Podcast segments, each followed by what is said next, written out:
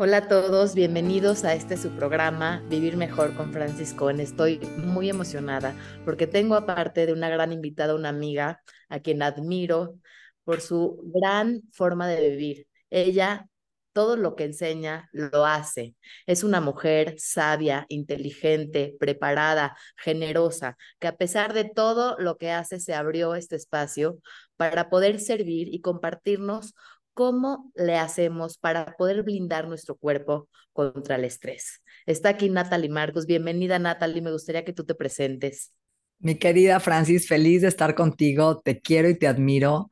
Y yo soy nutrióloga funcional con una especialidad en medicina antiedad, cinco años, tengo un fellowship en Estados Unidos, tengo una maestría en psicología transpersonal en Palo Alto, California, tengo una especialidad en adicciones y alcoholismo en Montefénix, un, un diplomado en trastornos de la conducta alimentaria del Hospital Español y el Instituto eh, Cognitivo Conductual. Soy una nerd, siempre estudio. Ahorita estoy en neurociencias, en un camino medicina con una chamana. Me encanta estudiar y aprender.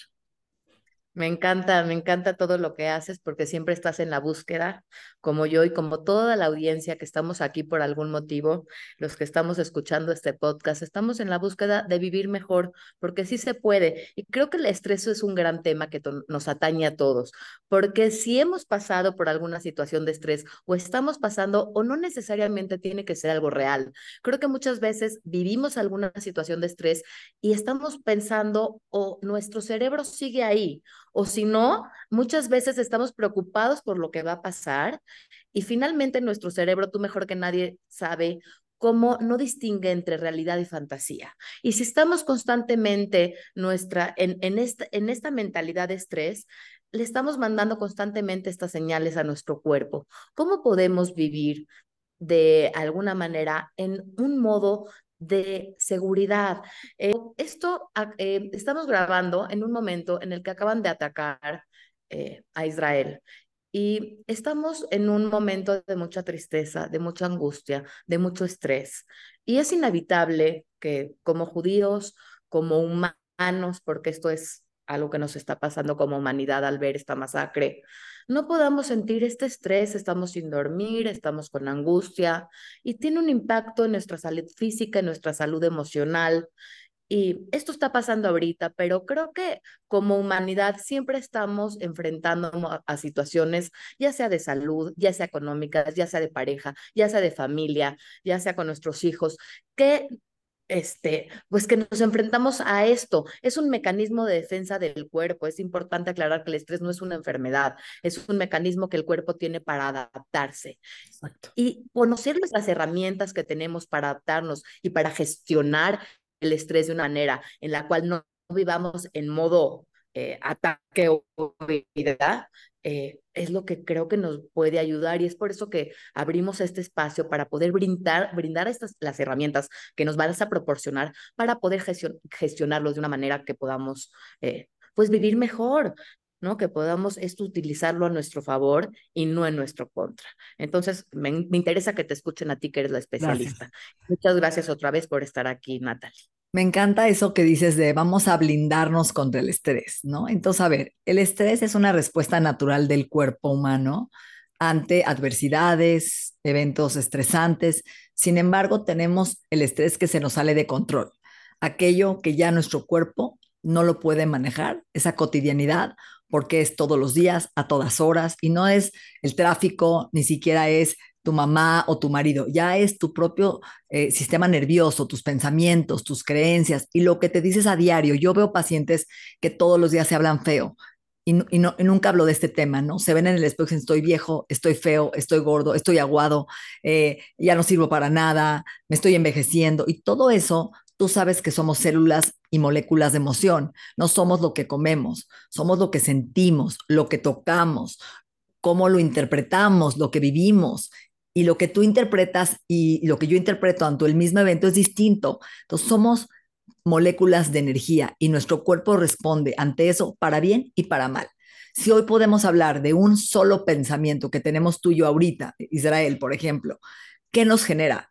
Diarrea, estreñimiento, colitis, hay gente que le ha dado taquicardia, ataques de pánico con el simple hecho de recibir una noticia. ¿Por qué? Porque el cuerpo sigue a la mente siempre. Entonces, hoy el sistema nervioso, el 80% está en tu cerebro, no en tus glándulas suprarrenales, como nos han dicho. La gente cree que yo me tomo los hongos y los adaptógenos para las glándulas suprarrenales y es falso. Es para el circuito que las pone a trabajar, que empieza en tu cerebro. ¿Correcto? Entonces, si hoy mi sistema nervioso está en mi cerebro, porque tenemos un sistema nervioso que lo regula el sistema, eh, de alguna forma, que se llama el sistema nervioso autónomo. El autónomo es el automático. Tú te duermes y no le dices al corazón, oye, sigue trabajando, ¿eh? Y al riñón, oye, no se te olvide limpiar. No, eso es automático. Pero este sistema nervioso autónomo rige dos sistemas nerviosos, el simpático y el parasimpático, ¿ok? El simpático es el que hoy estamos viendo la mayoría de nosotros que nos estamos enfermando, en donde todo el tiempo estoy viviendo en ataque, en huida, en peligro, diciéndole a mi cuerpo, algo me quiere atacar, me tengo que defender, tengo que huir, tengo que pelear. Y ese sistema para el, simpático, que es el, el de peligro, llega un momento que acaba con tus vitaminas, con tus minerales, ¿Por qué? Porque el cuerpo va robando, haciendo frente al complejo B para ese estrés. Entonces, de repente te tiembla el ojo, de repente te contracturas más, de repente te sale una afta en la boca, ¿no? ¿Por qué? Porque estamos llevando al límite en donde no dejamos que el otro sistema nervioso, que es el que nos repara, que nos descansa, que nos resetea, que siempre yo digo las tres R's, repara, regenera y resetea, es el parasimpático. El del dormir, el del sueño, el de la calma. Y cuando meditas, activas el parasimpático. Cuando te metes al agua fría, activas el parasimpático. Cuando te metes a un sauna, cuando respiras, inhalas, inhalaciones cortas y exhalaciones muy largas, activas el parasimpático. Entonces, tenemos que tener un equilibrio, Francis, del parasimpático y el simpático, porque este equilibrio es sinónimo de salud. Una persona, oigan bien, que pierde esa homeostasis, ese equilibrio y que el parasimpático ya no apaga y regula el otro y le dice, espérame, ya no deja de dominar, entonces yo también en juego. Tiene que ver con el nervio vago que se fue de vago, así le digo yo. Entonces, el nervio vago es el que conecta tu cerebro con tu intestino. Ok. Con tu sistema nervioso. ¿Cómo se activa? Ok. Entonces tenemos el sistema nervioso que es el vago, que el vago regula este equilibrio del simpático parasimpático y le dice al parasimpático, apaga la inflamación, Francis ya no está en peligro, déjala dormir, resetea sus células, regenéraselas, que es cuando dormimos, ¿correcto?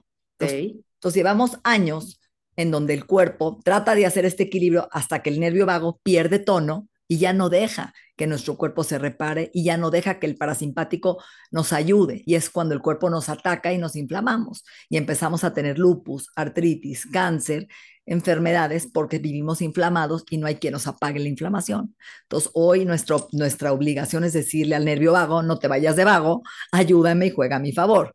¿Cómo lo hacemos? ¿Cómo blindamos a nuestro cuerpo en este equilibrio? Decirle, necesitamos tener estos dos, estos dos sistemas nerviosos jugando a nuestro favor, no en contra. Bueno, primero la respiración, el, el breathwork. Hemos oído hablar de la respiración mil veces, pero hoy hay dos que Huberman, el neurólogo más importante en Estados Unidos, dice, inhalar corto y sacar una más. O sea, inhalas y vuelves a jalar.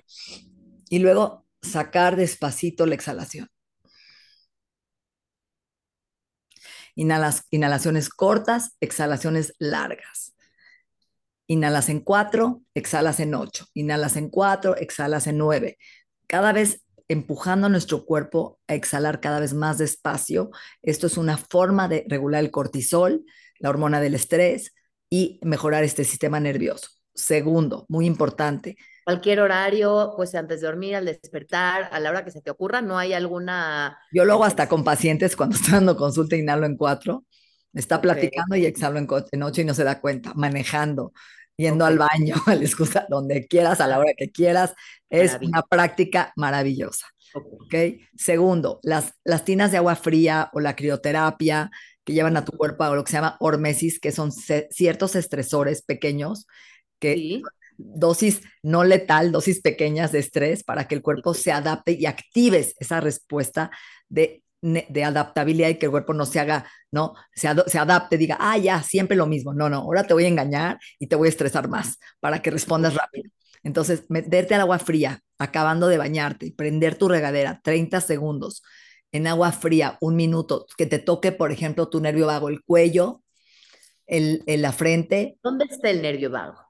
Empieza en el cuello, estos pares craneales empiezan en el cuello, pasan okay.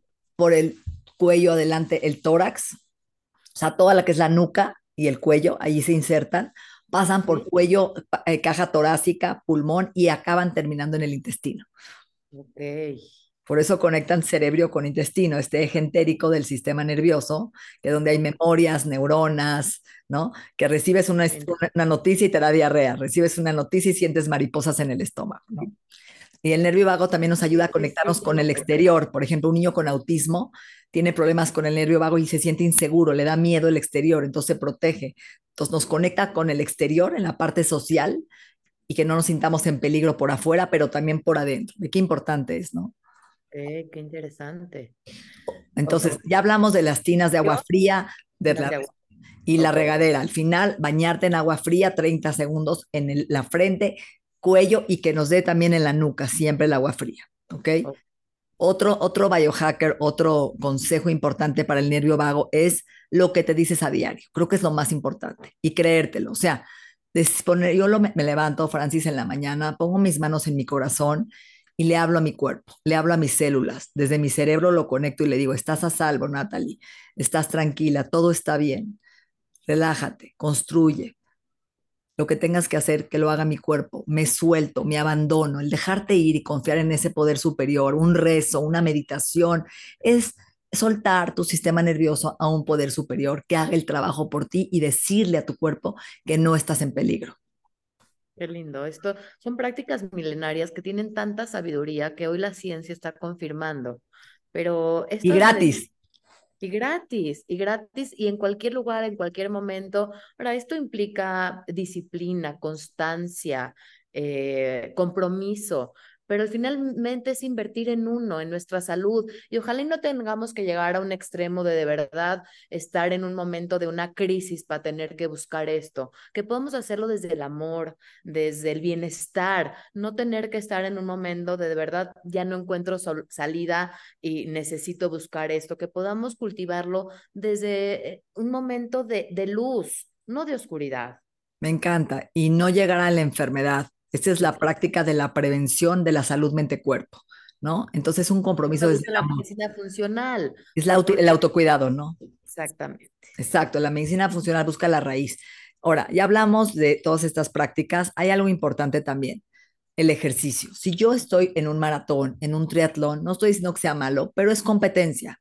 Mi cuerpo cree que está compitiendo y estresa más estas glándulas de las que hablamos, que son las glándulas suprarrenales, que estimulan las hormonas del estrés, la adrenalina, el cortisol, etc.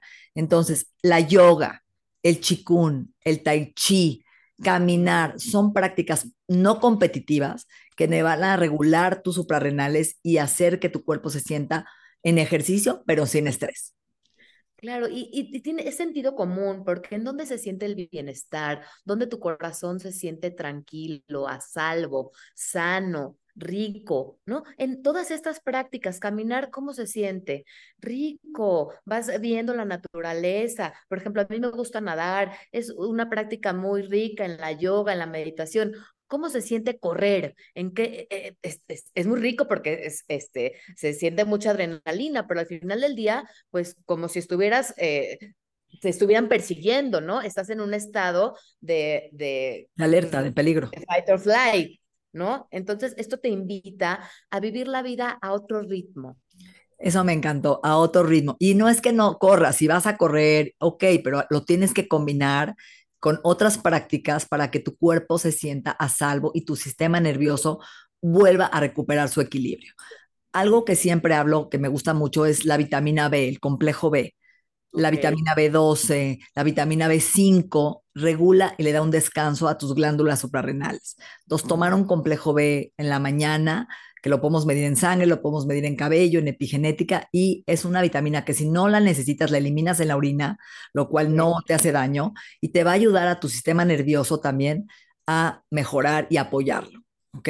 Ahora, ¿estas las encuentras en alimentos o en suplementos? En los dos. La verdad es que la vitamina B solo está en origen animal, no en vegetal. Por eso los veganos siempre tienen deficiencias de vitamina B, sobre todo de B12.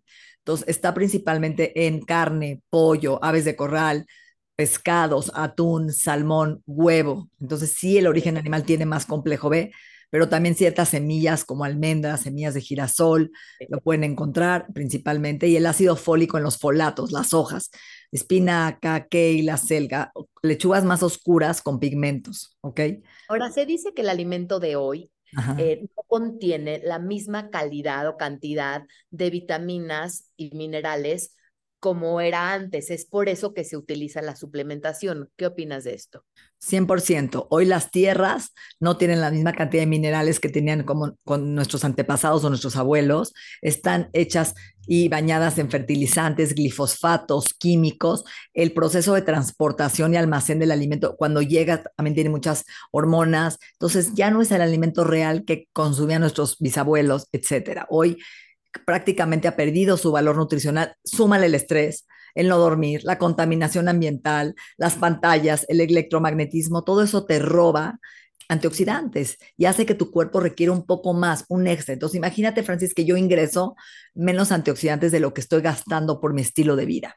Entonces tengo un envejecimiento prematuro, entonces tengo cataratas en los ojos y tengo, porque las cataratas se pueden prevenir, y entonces empiezo a perder colágeno en la piel y me arrugo y se me cae el pelo. Y además eh, esto me altera mis patrones de sueño, entonces estoy mecha corta, irritable, de mal humor, mis hormonas eh, ya no funcionan porque ahora tengo pérdida de apetito sexual y pérdida de líbido.